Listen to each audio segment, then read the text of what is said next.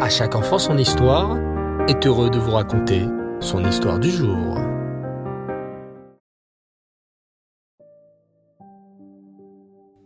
Bonsoir les enfants, et Reftov et Shavuatov. J'espère que vous allez bien, que vous avez passé une belle journée et un excellent Shabbat. Baou Hashem. De retour pour une semaine remplie d'histoires, des histoires passionnantes, les histoires de notre peuple, le Ham Israël. En ce moment, dans la série autour de nos tzadikim, nous parcourons une partie douloureuse de notre histoire, celle de la destruction du premier Beth Amikdash par le cruel roi babylonien Nebuchadnezzar. Ce roi a lui-même sous ses ordres un général au nom très ressemblant, le général Nebuzaradan. L'heure est venue. Le général Nebuzaradan a réussi à pénétrer dans le Beth Amikdash. Dès qu'il entre, les Kohanim écarquillent les yeux, muets de stupeur. Leurs bras s'affaissent. Ils arrêtent d'offrir des corbanotes. Les Lévim eux-mêmes cessent de chanter eux qui avaient la si grande mitzvah durant des années de chanter au Beth Amigdash pour Hachem. Le général Nebuzaradan fait un petit sourire cruel. Il a enfin réussi à rentrer dans le Beth Amigdash, le temple des Juifs.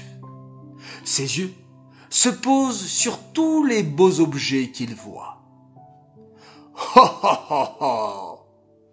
Se dit le cruel général. Bientôt tous ces objets du Beth Amigdash seront à moi.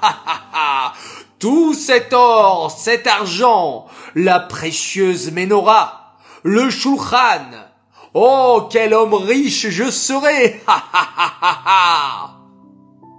Soudain, les yeux de Nebuzaradan s'arrêtèrent sur quelque chose de très étrange. Mais qu'est-ce que c'est ça? s'exclame le général effrayé. Savez-vous, les enfants, ce que le général Nebuzaradan vient de voir? Une flaque de sang. Une grosse flaque de sang. Mais une flaque qui se comporte de façon très étrange. Cette flaque de sang bouge comme si elle était en train de bouillir. Mais qu'est-ce que c'est cette flaque de sang? S'écrie le général Nebuzaradan. J'exige des explications hurle-t-il aux Kohanim et aux Lévim. Au début, les Lévim et les Kohanim essayèrent de cacher la vérité. Euh, ce sang, général Nebuzaradan, ce n'est rien, voyons, c'est juste le sang des corbanotes. Vous comprenez, nous offrons toute la journée des taureaux, des moutons pour notre Dieu.